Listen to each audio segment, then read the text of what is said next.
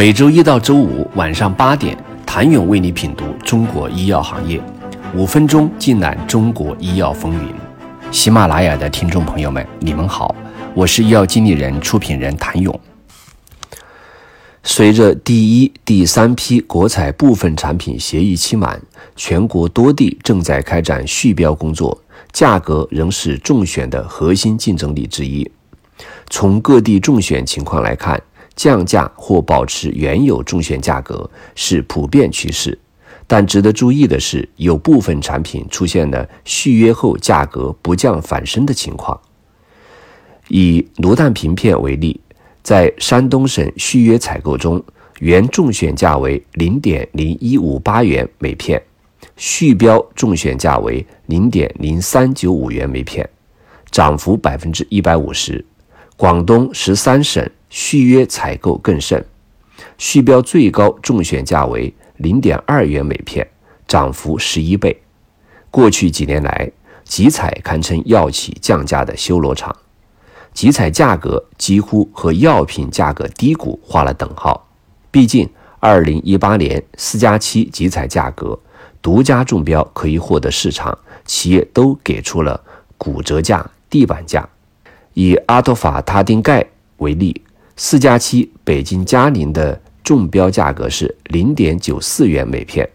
而到了二零一七年联盟地区集采时，中选范围扩大为允许多家中标，看起来规则放宽了，但没想到价格却更卷了。这一次，北京嘉宁没有中标，中标的是齐鲁制药、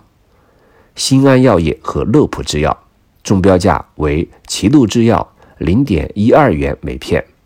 乐普制药零点三二元每片和零点五五元每片，全部低于北京嘉宁的零点九四元。第一批国采中最卷的产品，公认的是苯磺酸氨氯地平片。浙江金星中标价格已经低到零点一五元每片。待联盟地区扩面时，浙江金星和北京嘉宁有同样的境遇，也未能中标。中标的是苏州东瑞、国药集团、荣生制药、重庆药友。中标价格范围为零点零六元每片到零点零七元每片，最高中标价甚至不到浙江金星的一半。以此计算，一名患者每日服用一片苯磺酸氨氯地平片，药品年费降至不超过二十六元，可以说是众多高血压患者的福音。四加七目录内的大部分口服固体制剂产品的中标价格都很惨淡，与之形成鲜明对比的是，注射剂却别有一番天地。鉴于当时国家药监局尚未启动注射剂一致性评价，但已经有产品以新注册分类上市，视同通过一致性评价，这类产品被集采选中了后。很有可能因为竞争较少而享受一个较好的价格，其中盐酸右美托密定注射液就是一个非常好的案例。相对于竞争厂家多但中标名额有限、被迫降价换量的口服固体制剂，盐酸右美托密定注射液的成功来自于没有竞争。盐酸右美托密定注射液作为唯一一个在四加七。和联盟地区都是独家中标的注射剂产品，扬子江药业的报价一直维持在一百三十三元每支。值得注意的是，二零一七年陕西的省标恒瑞的盐酸右美托密定注射液的价格为一百二十三元每支，四川国瑞为一百一十五元每支。虽然上述产品的价格都低于扬子江在二零一八年集采的价格。但因为这些产品都未通过一致性评价，扬子江以略高的价格中标，也并没有违反集采的规则。显然，如果彼时盐酸右美托密定注射液入围产品多出一家，价格形势将完全不同。